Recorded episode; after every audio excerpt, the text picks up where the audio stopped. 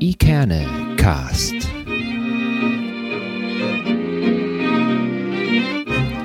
Der Podcast aus Eckernförde für Eckernförde.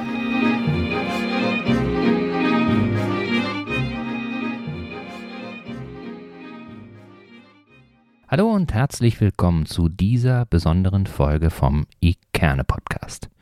Schön, dass ihr wieder mit dabei seid.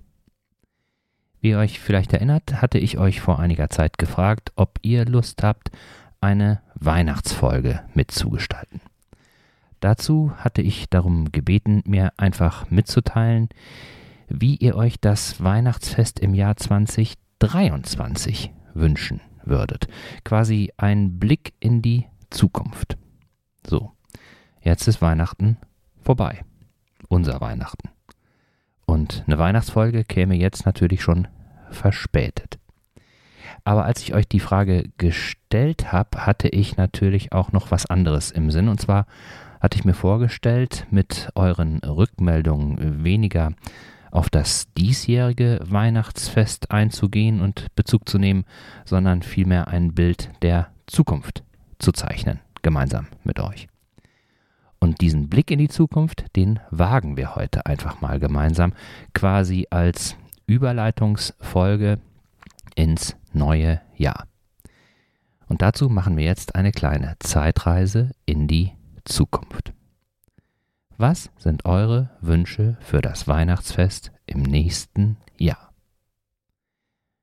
Nicht besonders überraschend, weil allgegenwärtig war der Wunsch nach einem friedlichen Weihnachtsfest für alle von euch sehr, sehr bedeutsam und ja, der kam eigentlich durchgängig, dieser Wunsch. Und zwar sollen gerne 2023 alle Menschen friedlich miteinander Weihnachten feiern können. Es sollte keinen Krieg mehr geben und auch überhaupt gar keine gewalttätige, anderweitige Auseinandersetzung irgendwo auf der Welt. Und diesen Wunsch haben nahezu alle von euch geäußert.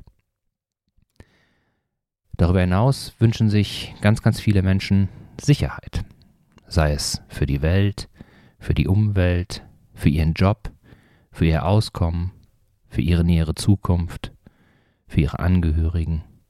Sicherheit ist ein ganz, ganz zentraler Wunsch auch gewesen, der sich gerne am Weihnachtsfest 2023 einigermaßen realisiert haben sollte. Und ganz wichtig ist vielen von euch auch der respektvolle Umgang miteinander. Am Heiligabend 2023 soll es gerne wieder möglich sein, toleranten und respektvollen Umgang, miteinander insgesamt zu pflegen. Denn manche von euch haben das Gefühl, dass die dafür notwendige gegenseitige Rücksichtnahme ein wenig auf der Strecke geblieben ist. Und Rücksichtnahme ist eben auch keine Einbahnstraße. Alle müssen irgendwie Rücksicht nehmen. Ganz persönlich haben einige von euch gesagt, dass sie in diesem Jahr ja ganz individuelle Schicksalsschläge erleiden mussten und mit Schicksalsschlägen zu kämpfen hatten. Und hier war dann der Wunsch, dass 2023 ein Jahr wird, in dem diese Schicksalsschläge überwunden werden und wenn möglich keine neuen mehr dazukommen. Und ein weiterer Wunsch für Heiligabend 2023 war, dass die einsamen Menschen unter uns nicht vergessen werden. Wir sollten doch alle mal in unserem unmittelbaren Umfeld schauen, ob es dort vielleicht Menschen gibt, die alleine sind, die sich vielleicht über ein nettes Wort freuen oder einfach über eine kleine Zuwendung, sei es ein Lächeln, sei es einfach nur einen guten Tag, danke bitte. Darauf sollten wir doch alle ein bisschen achten und das wünschen sich eben auch ganz viele. Und gemeinsam haben alle diese Wünsche, dass sie nicht den Einzelnen, sondern eher so die Gemeinschaft in den Blick nehmen. Und vielleicht wäre es eine Idee, bei allen Entscheidungen, die wir so tagtäglich treffen, kurz mal innezuhalten und zu überlegen, ob es auch eine Möglichkeit gibt, dass neben den eigenen Interessen auch die Gemeinschaftsinteressen eine Rolle spielen könnten. einfach mal kurz die Perspektive wechseln und darüber nachdenken, dass es manchmal auch mehrere, plausible natürlich, Betrachtungsweisen für ein und dieselbe Sache gibt. Und Freundlichkeit wäre so eine Sache. Sie ist so leicht, kostet nichts und erleichtert das Zusammenleben ungemein. Und durch Freundlichkeit verbinden wir uns auch irgendwie miteinander. Und durch diese Vernetzung entsteht gesellschaftliche Stabilität. Und die wünschen wir uns doch alle irgendwie. Nicht nur für 2023, sondern eigentlich für immer. Und wie wäre es dann noch, wenn wir dazu alle aktiv werden würden? Jeder kann irgendwas tun, damit die Welt für alle ein wenig besser wird.